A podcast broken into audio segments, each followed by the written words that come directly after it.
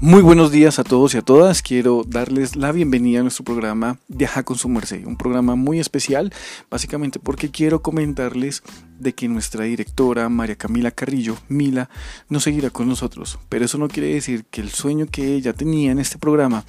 de incluir, de participar, de expresar abiertamente todas las dimensiones del ser humano, en donde cada uno de los invitados y de las invitadas puedan exponer directamente esa forma de pensar abierta y sin ningún tipo de restricción, se materialice aquí cada vez más fuerte. Por eso este programa va a estar enfocadísimo en hacer un reconocimiento muy especial a nuestra directora, a María Camila, para que ustedes conozcan la maravilla de persona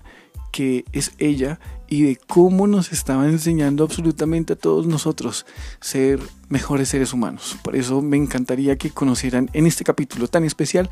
quién es María Camila Carrillo y cuál es el sueño con Aja, con su merced en este programa. Entonces, escuchen ustedes. Es un día muy especial, es un día muy especial porque estamos iniciando este proyecto nuevo, es un proyecto juntos, es un proyecto en que queremos reflejar un sueño que tenemos en conjunto y es tocar el corazón de muchos y muchas de ustedes, de aprender, de desaprender, de descubrir un montón de situaciones que nos pasan cotidianamente tanto a ustedes como a nosotros y queremos compartirlo y que sea un espacio de debate, un espacio de opinión. Este podcast, como lo decía Oscar, eh, se llama Ajá con su merced y literalmente nace con la idea de quitarnos todas las etiquetas, estereotipos que nos han impuesto desde niños, desde niñas, en las cuales nos hemos callado por pena de pensar que nos juzgan y nos señalen. Este es un espacio seguro. Aquí todos somos seres humanos, aquí todos vamos a aprender, aquí ninguno nació aprendido. Oscar es humano, yo también soy un ser humano y aquí estamos todos para que podamos de diferente tipo tener una comunicación asertiva para que todos podamos eh, estar también eh, descubriendo un mundo nuevo. Si escuchan acento raro, sí, soy costeña y Oscar es el cachaco, pero estamos de verdad muy emocionados con este, en este nuevo proyecto eh, y queremos estar ahí con ustedes en conjunto. Si tienen dudas, preguntas, vamos a estar en contacto. También van a haber entrevistas, de verdad no saben lo emocionadas que estamos. es un proyecto que nos animamos a hacer con mucho cariño para ustedes. Como se pueden dar cuenta, ella es María Camila Carrillo. Y algo que también quiero compartirles es cómo ella concebía la política como ese espacio tan importante de relación con el ser humano también debía ser lo suficientemente incluyente y reconocer esa mirada de género, en donde particularmente, quiero confesarles que aprendí muchísimo y que quiero aplicar pues todo lo aprendido. Entonces quiero que compartan y quiero que también escuchen muy bien pues esa visión que tenía ella de la relación entre la política, la mujer y de cómo esa relación tenía que tener tanto impacto dentro de la sociedad colombiana, dentro de nuestras comunidades que mi perspectiva y lo que, lo que he llegado es que es desde el miedo que los colombianos, las ciudadanas, los ciudadanos votamos. Y creo que ese es el peor ingrediente y forma para ir a unas urnas a votar por el candidato que usted quiera. Pero creo que ese es el peor, la peor base para poder elegir en, para Colombia, para nuestro país. Es mi opinión que nosotros como pueblo, como ciudadanos y como ciudadanas, no tenemos ni siquiera la menor idea, ya sea por educación, porque no nos han enseñado, porque no tenemos la cultura de, del, del, poder que tenemos. Nos han dicho siempre que el, que tiene el poder es el político, el que por el cual votamos y no sabemos que nosotros como pueblo, como ciudadanos y como ciudadanas, nosotros somos el que tenemos el sartén, por el mango. Y yo creo que por eso las maquinarias de siempre, o como son llamadas también las maquinarias, eh, que son los mismos movimientos y partidos políticos con las mismas personas que se religen y se vuelven a reelegir y que lo único que acumulan son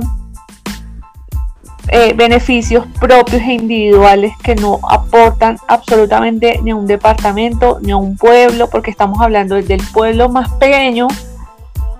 hasta el país que, en el cual convivimos y vivimos, y nos da miedo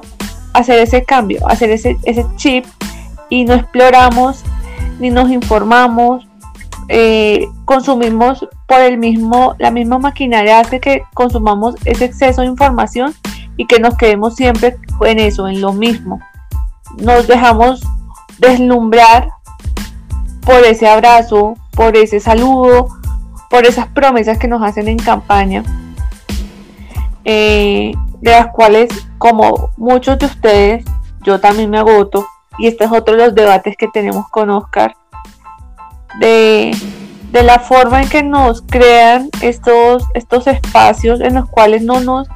dan estas mismas y es la misma repetición de la misma y, nos dejamos continuar ahí y no somos capaces de, ver otra perspectiva de, de ver que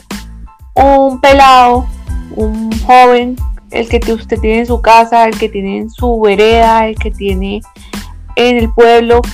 que no tiene oportunidades, esa persona también puede ser alcalde, puede ocupar cualquier cargo. Desde que tenga esa perspectiva y toda la motivación para hacerlo, lo puede llegar a hacer. Pero nos da miedo, nos da miedo que esta persona llegue con propuestas de cambio, porque incluso desconocemos hasta el mismo derecho que nosotros tenemos y el poder que nosotros como pueblo tenemos en unas elecciones y que nosotros somos capaces de, de, crear cambio, de votar, de, buscar esa, esa oportunidad de que las cosas cambien, las leyes, el Estado, toda esta construcción la, fue creada por nosotros. Y cuando hablo en nosotros, lamentablemente no nos puedo incluir a nosotras las mujeres. pues, históricamente,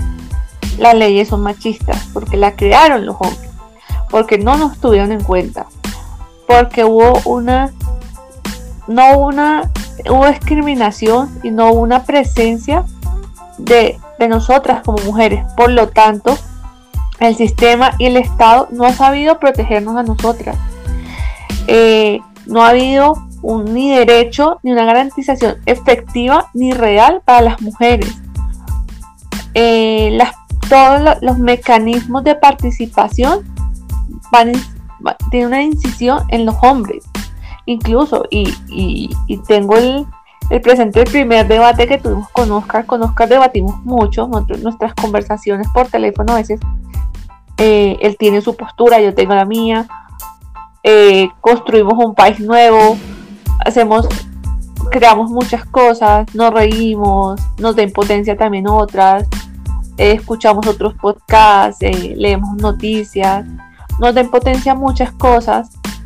Y, en este tema de elecciones es así. Y me acuerdo que la, la primera debate que tuvimos fue el tema de políticas públicas, sobre todo las políticas públicas de mujer y género. Oscar tenía una postura y yo le hice una, una pregunta tan práctica como ¿por qué las políticas públicas de mujer y género las están haciendo los manes los hombres, sin un enfoque diferencial, sin un enfoque de género, sin una paridad de género y hablando por las mujeres, cuando se supone que la política pública es el mecanismo de participación de las mujeres, donde se hace un diagnóstico desde las necesidades que nosotras tenemos, desde ustedes como, si nos están escuchando las mujeres, ustedes cada una, desde su contexto, desde la mujer que está vende informalmente en la calle, desde la mujer que vende pescado, desde la mujer que es ama de casa, que eso también es un, un labor, una labor y un trabajo que en algún momento se tiene que reconocer y no como es que le tocó por ser mujer. Y eso es claro, y eso tenemos que, decirlo y, hacerlo saber. Eh, como nosotras, las leyes muchas veces dicen, en el tema de casos de los distintos tipos de violencia, porque tenemos más de cinco tipos de violencia y que las políticas públicas dicen que nos protegen, pero ¿cómo nos van a proteger si ni siquiera el mismo sistema es machista? Entonces, desde ahí, desde esa estructura de los derechos patriarcales y machistas, ¿cómo podemos también hacer una política en la cual todos podamos participar? En las cuales todas, incluso las minorías que son mal llamadas minorías, puede participar, desde los grupos vulnerables. Y ahí creo que más adelante tocaremos un tema que son las maquinarias políticas, que eso me parece eh, genuinamente horroroso, horrible, que no estoy de acuerdo, que más que ser desacertado, eh, la corrupción que, que manejan este tipo de cosas y este tipo de sistemas es absolutamente inaceptable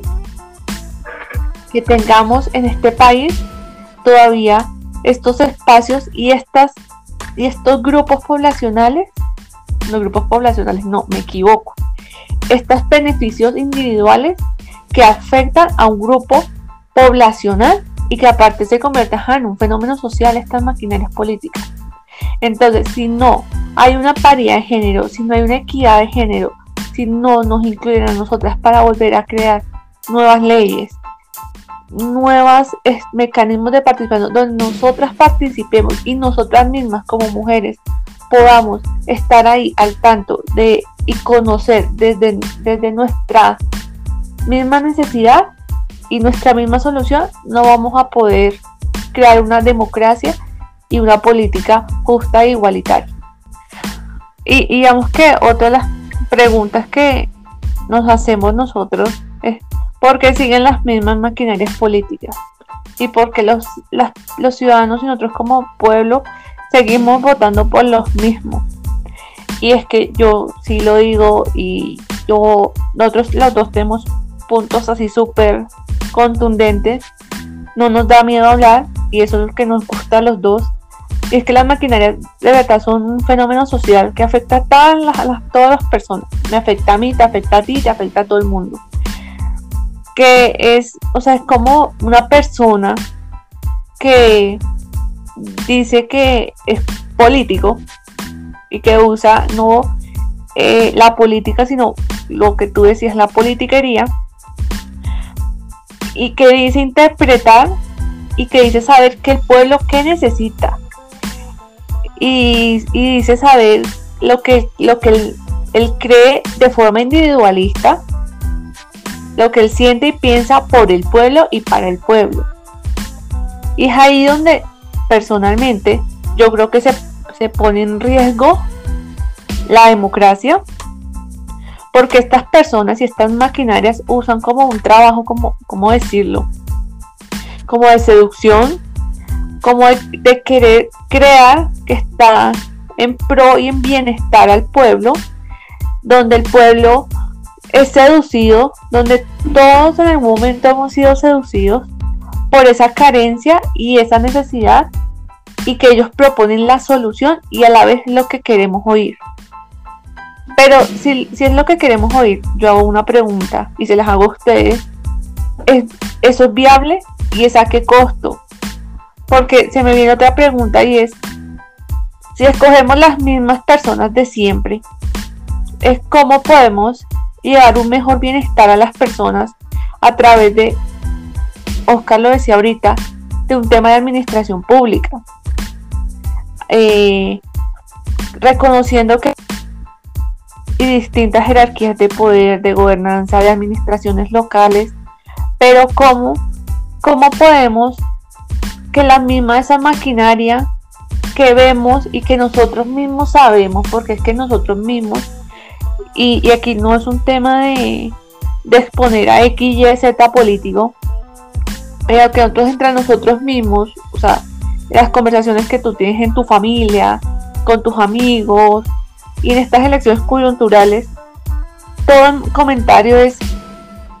la mayoría de personas que, que, que están en ese, tienen algún proceso de investigación.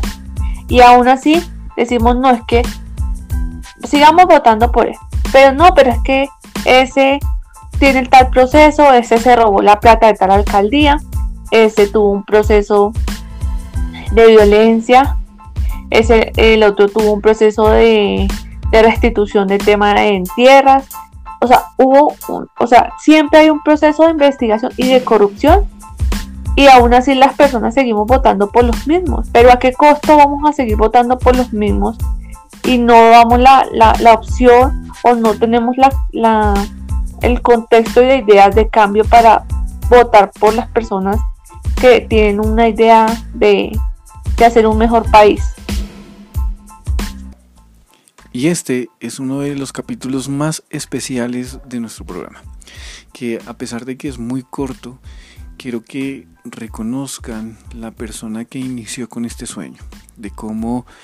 ella de una u otra manera nos quería contagiar de ese positivismo, de las maneras que se pueden hacer las cosas diferente, de cómo nosotros podíamos trabajar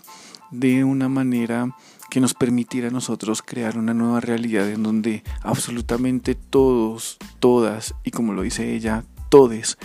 estuviéramos ahí, que nos reconociéramos como seres humanos, en donde no hay ningún tipo de discriminación, en donde la desigualdad, la injusticia, la inequidad debían quedar en el pasado. Y en ese pasado en donde realmente nos sirviera a nosotros como ejemplo para que cada paso que demos en el presente